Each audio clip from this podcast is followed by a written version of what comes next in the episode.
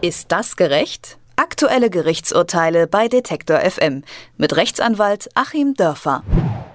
Die Katze lässt das Mausen nicht und in der Stadt Pulheim in der Nähe von Köln haben zwei Gänse das Schnattern nicht gelassen. Das hat in Pulheim für großen Ärger gesorgt, denn ein Ehepaar hat dort zwei Gänse auf dem eigenen Grundstück gehalten.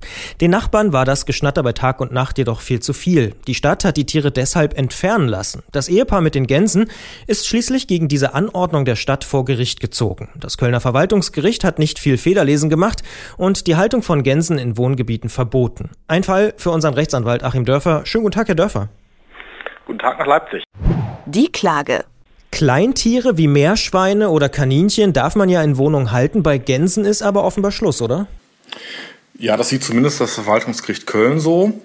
Und ich finde die Begründung aber nicht überzeugend, muss ich sagen, denn ähm, hier liegt ein Denkfehler zugrunde. Die Begründung des Gerichts ist ja im Wesentlichen, man kann die Tiere halten, von denen man erwartet, dass sie in Wohngebieten gehalten werden. Das heißt also, wie wir es schon immer gemacht haben, so ist es auch richtig.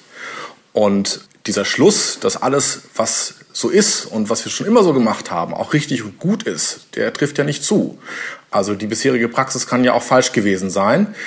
Das heißt, um das wirklich entscheiden zu können, was hier richtig und gerecht und äh, den Buchstaben des Gesetzes entsprechend ist, braucht man schon objektive Kriterien und nicht die Frage der Tradition oder ob wir das hier schon immer so gemacht haben.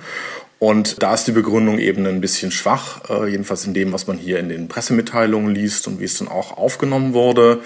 Objektive Kriterien braucht man wie Lärm, wie Gefährlichkeit, wie Geruchsemissionen und so. Und damit setzt sich das Gericht ja gar nicht auseinander. Die Verteidigung.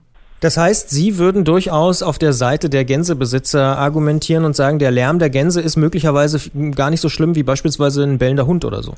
Richtig, genau. Also wir haben ja hier zu Hundebällen und so gibt es ja auch eine riesige Rechtsprechung und dann muss man sich eben die Mühe machen, mit dem Sachverständigen dahin gehen, mal gucken, wie laut das ist und ob eben dieser Lärm noch zumutbar ist, so wie, weiß ich nicht, das morgendliche Anlassen eines Dieselmotors meines Nachbarn auch zumutbar ist.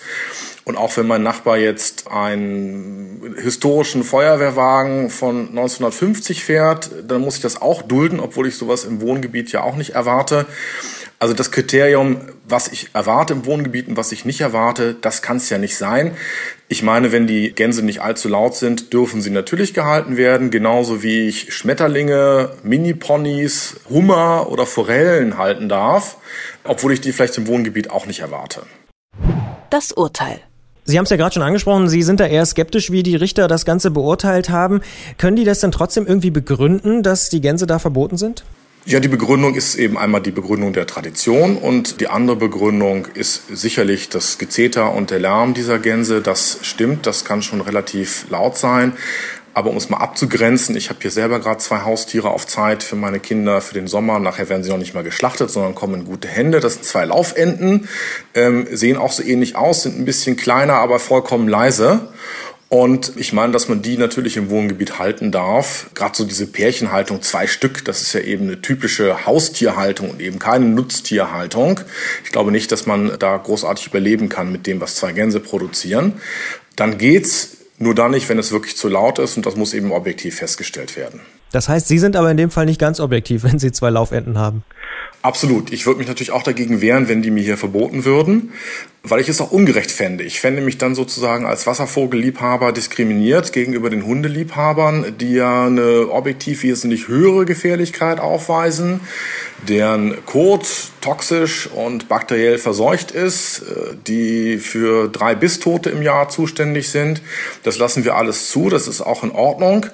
Ähm, aber wenn es andere Tiere gibt, die eben von dieser objektiven Gefährlichkeit und der objektiven Belästigung deutlich darunter liegen, dann wäre es ja wirklich eine krasse Ungleichbehandlung.